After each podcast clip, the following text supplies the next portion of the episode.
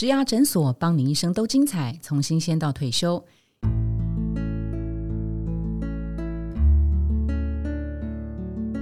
Hello，大家好，我是主持人 Pola。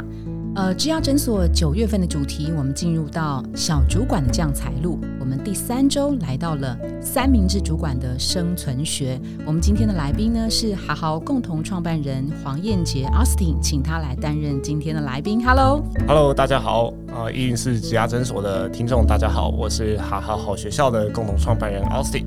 好。他，我先介绍一下，他今年很年轻啊，三十五岁，三十五岁算三十五岁在新创里面算老的，对不对？对，算老的，我的年纪数一数二大的，然后数一数二大。那那个好好啊，他们是在二零一五年成立，到现在是七年的时间。对，那刚好跟七恒特别有缘，他们的四位共同创办人刚好都是七年级生。他们在去年的那个呃公司的营收就已经有将近四亿，真的还 还蛮了不起的。刚好刚好，因为刚好呃最近在线上课程，因为疫情关系嘛，所以线上课程的需求其实蛮热络的，所以大家刚好哎也都才开始在自在网络上自学他们想要学的东西。哈哈，我先介绍那个阿斯林，他主要是工程背景。对，那在创办共同创办那个好好之后，他其实有一段时间是兼行销的这个工作。啊，老板嘛，所以什么都要做，对，什么都要做，做过水电工没有？水电工 啊，因为我一开始我是自工系背景嘛，所以一开始当然就是以写程式为主。那前两年哎写就写把网站写完了，然后上线了。那那时候只有四五个人嘛，所以就发现说啊，那哎。写完我们想要做的产品，那下一步是什么？就是把产品推出去嘛。啊，谁推啊？没有人推，就你推。对，就就四个口方的发现，哎，我好像话比较多一点点，然后我去推。然后呃，到了那个东西推出去，哎，产品好像开始有人用以后，哎，有点营收进来以后，发现啊，我们要招招募新的伙伴。嗯嗯嗯。哦，那谁去招啊？没有人招，哎，我招。所以我又跳到 HR，那跳到 HR 以后发现，哎。开始慢慢团队变大了，我们有内容团队，我们有产品团队。哎，那变大了怎么办？有人有就需要一个伙伴去带嘛。那哎，那我去带。所以我一个工程师曾经短暂的带过好的内容团队，然后赶快找一个很厉害的内容呃未来的新星，我把它提拔上来。那我再去带产品团队。哎，产品团队带一阵子，哎，也不错，稳定了上去了。那下一步就刚刚我提到说，我们在二零一九年的时候，嗯哼，哦，创立了好好 for business 企业端的服务嘛，是是啊，谁带？哎，没有人带，那我去带。所以刚好就是这样一连串，我就从工程师，然后从 HR，从行销到内容到产品，可以说是走过一轮啊。四个 co-founder 嘛，然后后来大概一段时间在十四个左右，我们自己称之为比较像家庭的感觉，嗯，然后到四十个人比较像球队的感觉，也开始很多元了，然后到现在大概一百四十人左右，有点像部队的感觉，其实蛮多不一样的心路历程的。所以今天找他来，真的我觉得很适合，因为想要呃听他聊，就是部署到底在想什么，就是说对于一个也许他刚当上小主管的人，他他想要知道的是可能各种方寻，那部署到底在想什么。刚好最近我也在提拔一位我们内部的团队，呃，内部一个伙伴，比较他也大概三十几岁吧，然后也是升任小主管这样。第一个跟他说的是，千万不要用指令式的方式去进行，不要指令，就说你不要来的，不要直接 top down。对，因为我们过去很习惯说，哎，我升任主管以后，我就觉得啊，我的部署该做什么，我就请他做什么。嗯哼，对，那他也不用过问太多，他也不用去想太多。我就是要这个东西，你就是把这个东西 deliver 出来。嗯嗯，对。可是我觉得这个在我们，因为我们公司平均年龄二十八嘛，所以其实大概也有二三十、二十三岁到二十五岁的人，其实也蛮多的。那其实我们也慢慢渐渐发现，说其实这样子世代的新伙伴、新的员工，其实他们很在意的是 why。你可以告诉我多一点嘛？就是为什么你要我现在这个时间点做这件事？我原本有我自己的任务要进行，你现在突然给我交代这这件事情。那我是原本做任务不重要吗？嗯，还是我要加班，同时两件事要做完？对，那你要告诉我那个后面的 why why 是什么？嗯，那如果没有，你只告诉我说你就是去做，你就对，做就对了。嗯，我也给你一个就是哎看起来可以的东西就好了，我也不会想要去把它做得更好。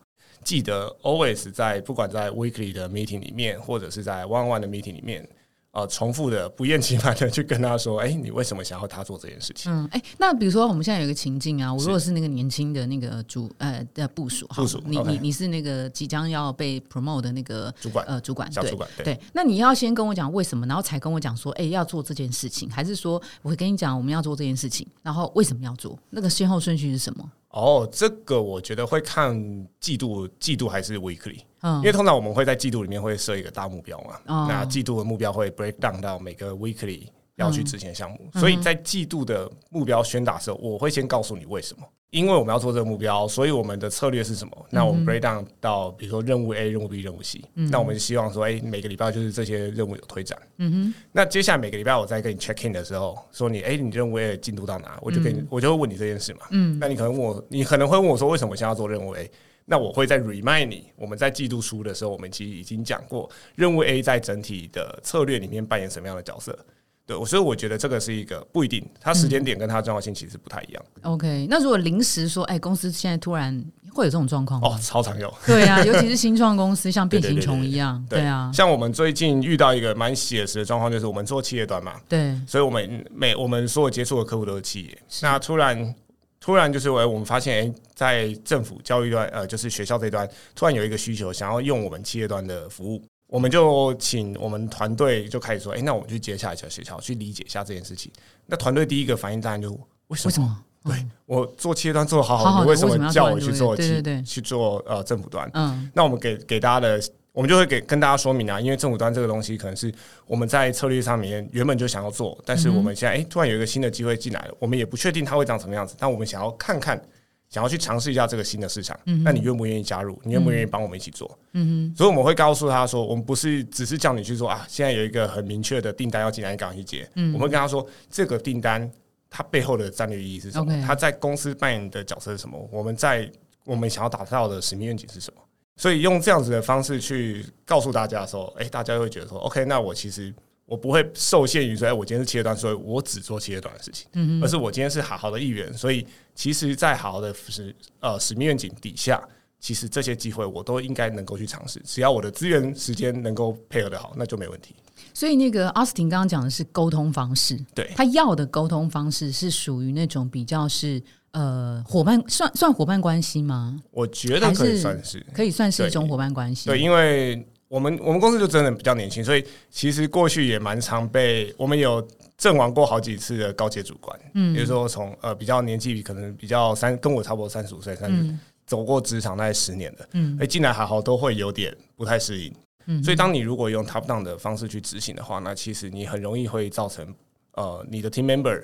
没有办法买单你，嗯，对，那后续就没有办法 work 了。嗯哼，那他们跟主管之间的那个关系啊，我们过去会把呃职场上的主管分成几类，比如说大师型的，对，哇，是不是那个一呼百诺，这个要要要高不可攀，大师型的，或者是比较亲近的人生导师型的，可以听你慢慢讲一些呃呃你未来的方向啊，或是问题。还有一种是。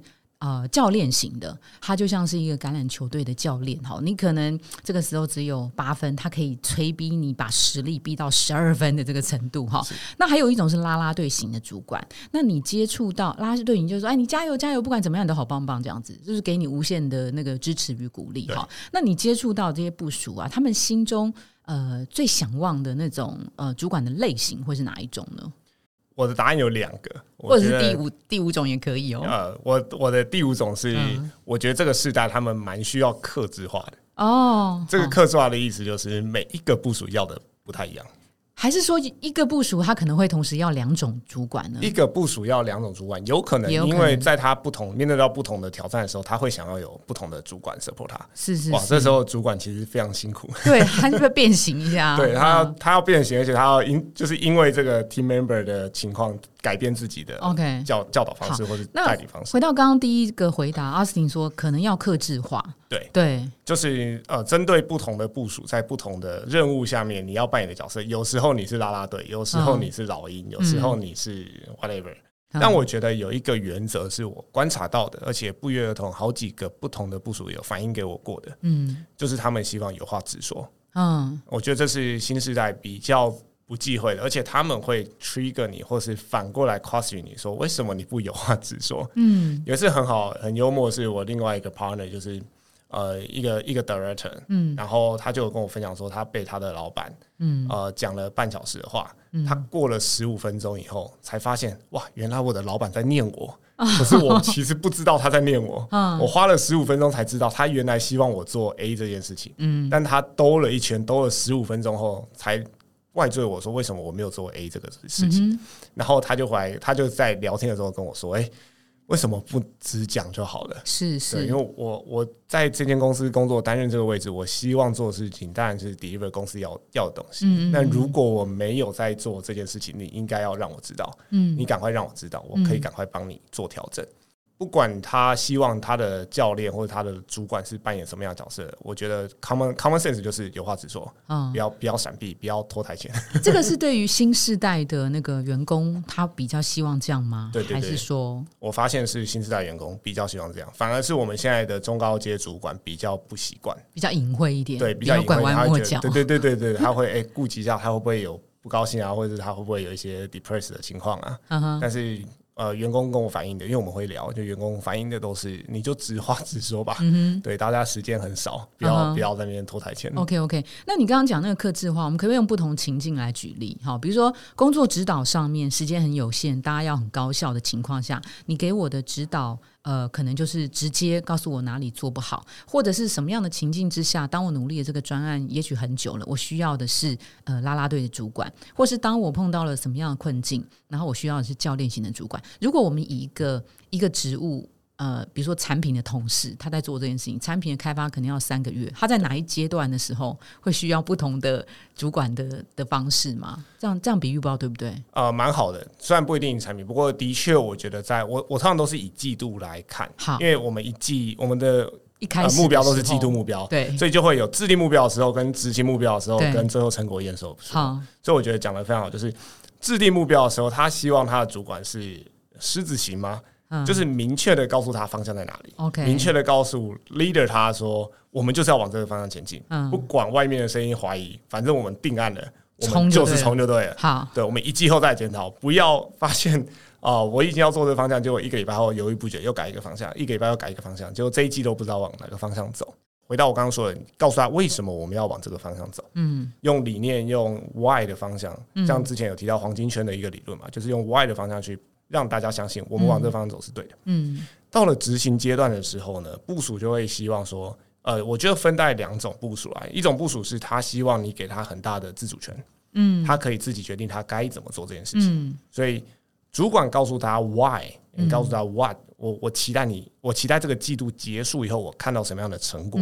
可是部署。可以控制好，对对对对，所以我觉得这个是大家蛮 care 的一件事情。嗯，这第一种。那也就是说，你给他舞台，那你让他自己去发挥，你不用管太多。嗯。那有另外一种呢，是他可能在执行的途中，他会遇到一些困难，他会卡关。嗯。那这时候，他希望他的主管会站在他的立场去帮他排解跟疏通一些关系，因为有时候卡关可能是内外部的状况。嗯。比如说外部市场或者外部合作伙伴的一些状况，可能主管才有帮才有机会去帮他疏通掉一些奇怪。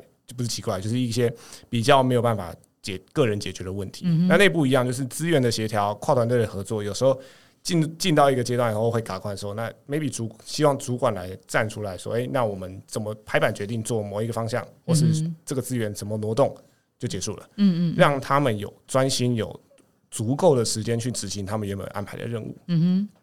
有自主能力的这些人，我们就不要呃过度干干预太多，我们就授权，但是不弃权，对不对？对。好，然后如果有碰到困难，那个可能就要像保姆或是大姐姐一样，三不五时去关心他一下。对对对对。然后那通常最忌讳就是他们最忌讳也最讨厌就是你帮他做，嗯啊，因为他会觉得。那我在这边干嘛？哎，真的，可是你知道，可是如果是刚升上小主管的人，他有时候可能一时之间没想那么多，他想说部署没办法，那就我来完成吧。可是他可能没想到部署的感受是如何。对，所以一次一次没关系，两次没关系，第三次发生，他老板帮他做掉的时候，通常那个员工就会来找离职了，对，就会来找其他人或者再找上一阶主管的，对，就会开始去去说，哎，那。怎么？我怎我接下来的角色是什么？我有点 confused。嗯，常碰到这种情况吗？呃，偶尔会遇到。你今天的角色转换了，你不是一般，你不是 IC，我们叫 individual contributor，独立贡献者。呃，你已经是 manager 角色，所以你的任务是 managing 这些 individual。Individual contributor 去执行他们的任务，是是是，你不是自己跳下去。哦吼，所以那个过程当中啊，执行的时候有有分比较主动的，或者他碰到问题卡关，这个时候我们主动要去去去介入。所以这个时候主管的角色，他也许是呃风筝型的主管，就三不五时拉拉线；然后也许是激励型的，就是他碰到了呃困难，他可能退缩一步，要给他那个跟他说：“你往前冲，你办得到的，我帮你解除那个什么天后或什么什么泥泥地的问题。”那到验收阶段的时候啊，因为有的人会做得好，有的人会成功或失败，或是卡在两者之间。这个时候的主管的角色是什么？比如说，嗯，我要用一个比较严师型的。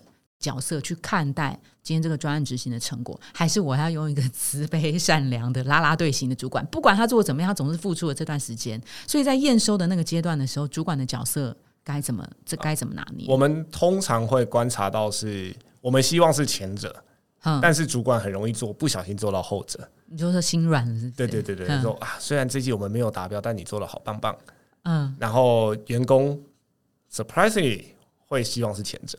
嗯他会说：“我做了这么多努力，但我真的没有达标，你为什么要说我好棒棒？”我觉得这是新时代很有趣、很可爱的一点，就是他们对自己的标准其实蛮严苛的。是他们来这边，尤其是来新创啊，他们其实寻找的也都是自己的一个舞台跟自己的表现。嗯所以他们对自己的表现当然看的也蛮清楚的，自己做的好做的不好，其实一翻两瞪眼啊。当然就是回到我说的主管，他们希望主管直话直说，是好或不好。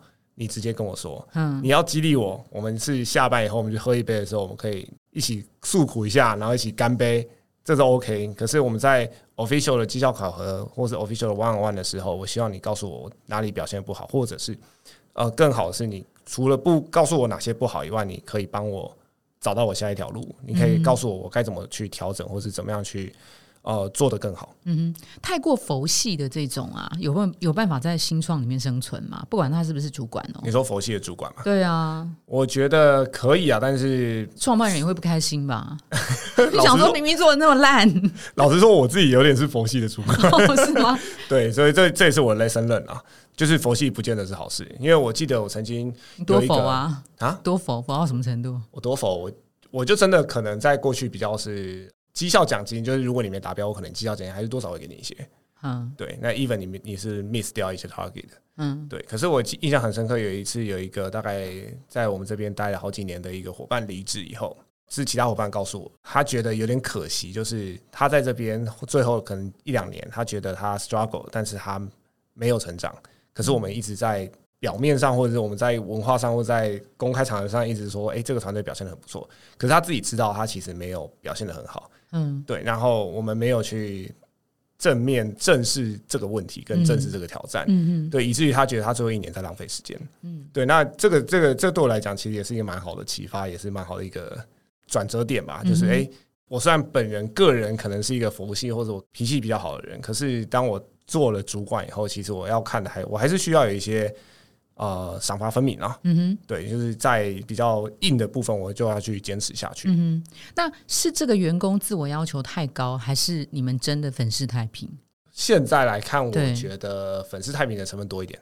对，所以这个这的确是我们的问题。我说我我是蛮感谢我听到这个回馈的。OK OK，对对对。那你怎么样学学到就是说呃放弃佛系的自己？就是你因为你怕伤害对方嘛，你怕他玻璃心嘛，你怕他今天哭了，你就觉得你很坏嘛，对不对？对对啊，那你你怎么克服这件事情呢？我因为大家如果有在看那些什么主管的书之类，就会讲到什么主管帽啊、教练帽啊，戴一个帽子，所以。我有点是类似像这样的角色，就是我会在万万或在绩效考核之前，我就意识到你现在自己是一个什么样的角色，这样子。对，其实我会有点仪式感。我虽然不会真的手动去戴一个帽子啊，但我会仪式感，可能会找个地方，或找个镜子，会跟跟自己说一下，接下来这个半小时，这个一一小时，啊，我是我是主管，我不是我原本的角色，我不是我这个人，这样，我有我该做的任务。然后我觉得最重要或是最最 trigger 我的一点是。呃，我不要浪费他的时间，嗯嗯，因为就回到我刚刚说那个那个几年前的那个伙伴给我的 feedback，他觉得他一年在浪费时间，可是我觉得我这一年就是做错了一些事情，所以我不要再做错了，就是我我要直接的告诉这个部主现在的问题，那帮助我们省时间。那如果说现在呃情境转换到下班后。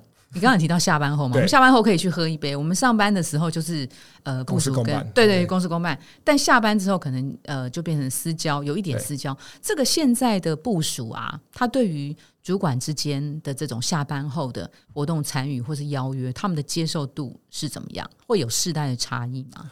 我觉得如果平常没有团队的默契跟感情的话，这个还是会有一点世代差异。嗯不过因为以我们公司来讲不太准啊，因为年纪大，对，都都比较年轻。虽然我三十五岁。好，如果是以你们公司为例的话，下班后的大家跟上班时候大家会有什么不一样？其实还好，因为大家会蛮认知到我上班就是公事公办，所以我我上班讲的一些话，或者是我们在额上一些任务，或者是。呃，责备的时候会知道是我对事不对人。嗯，对。那下班就是大家就是骂鸡嘛。真的吗？还是你现在自己讲？哎，对对，我回去问问看他。对啊，会不会发现那个你那个？其实我没有那么好。对，中午吃饭时候没有人要给你吃。对，晚餐有点久没有约了，这样。对啊，是不是这样？自己回家。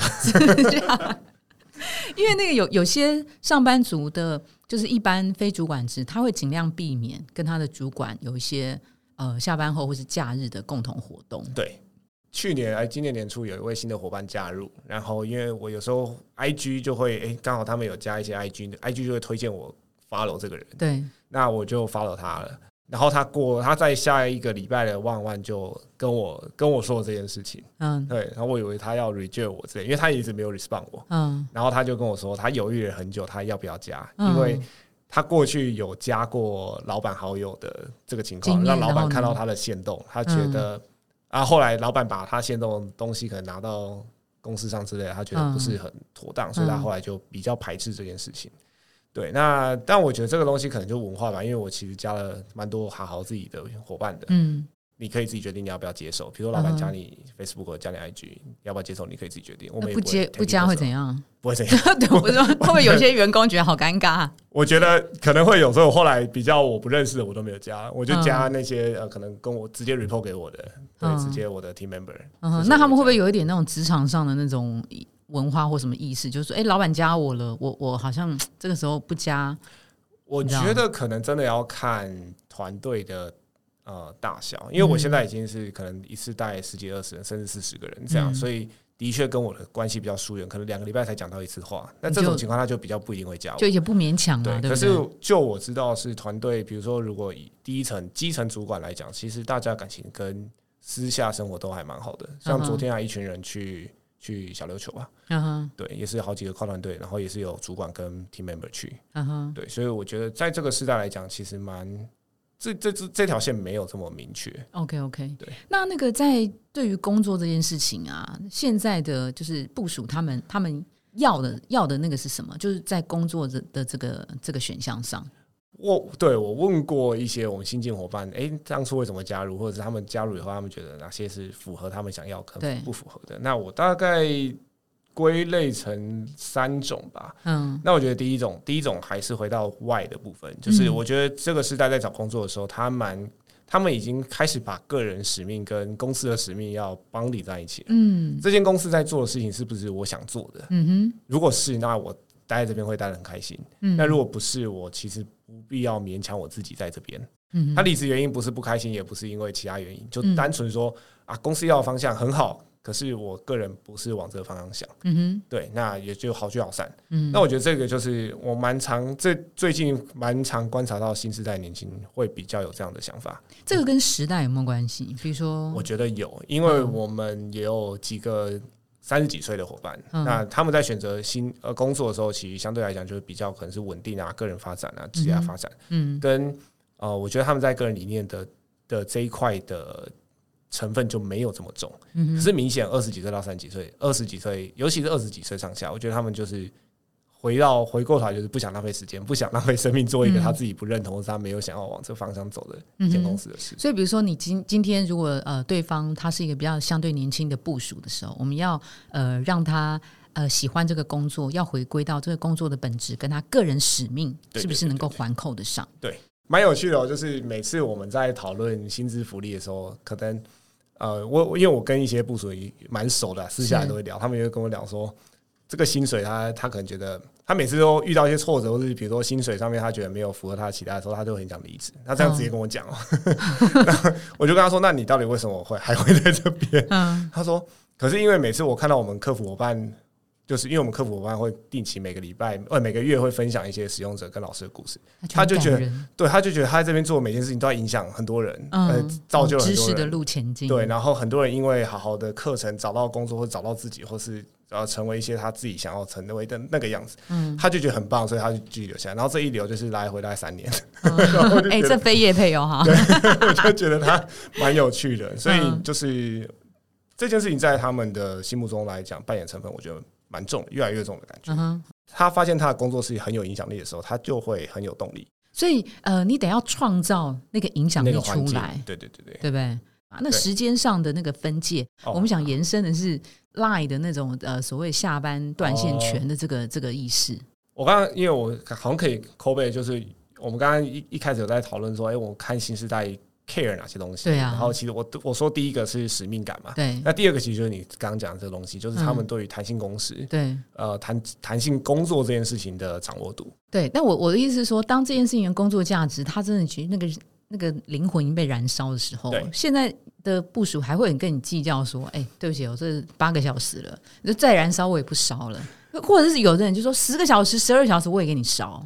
这一样是讲到我前，呃，也是一个月前跟一个伙伴聊天，他很好笑，他就说他有一个会议他没有那么认同，所以他就很有趣的，他就跟我说，为了要准备这个培训会议，他今天晚上得加班，而且他一定会报，嗯，因为他没有认同，对对，那他就一定会报，他这样跟我讲，但是呢。呃，为了他自己的目标，或为了他自己想要做的事情，他其实他其实几乎每天晚上都在加班。嗯，可是我看他报了加班，就真的只有那一天。哦，就看他爽不爽就对了。纯粹就是看他爽不爽，然后看他觉得这件事情值不值，他有没有意义，对他有没有意义在。哦，对，所以我觉得 这是其实在我觉得也是很有趣的一个一个论点跟方向了。哎，那这样子，因为我们这一题的主主题就是三明治主管的生存学嘛。对，假设啊，今天就是有这样子的部署，就是完全。看 emoji 就爽，我就我就为你牺牲奉献；对，不爽我就是连一个小时我是也要报加班。可是呢，今天身为一个小主管或中介主管，如果他上面承接的是公司更大的那个企业使命的时候，是哎，上面要这样做，下面的不认同，这个时候中间的那个人他要怎么样？又要向上管理，又要向下去布达，又要去沟通。哦，这件事真的很难，而且自古以来都非常难。我们公司的做法是，那我们就从最上面。呃，开诚布公的跟大家说明 why，可是还是会有中介主管对对，还是会有人不答应嘛？对啊，对啊。那不答应的情况，其实说穿了就是你在这间公司，我们有我们有我们想要的方向，那你还是得 deliver 你该有这个职位的工作内容。嗯，你可能 deliver 不是很开心，那如果你需要加班，那你就加，嗯，你就你就你就正常去加。所以这件事对我们来讲，其实蛮正常的。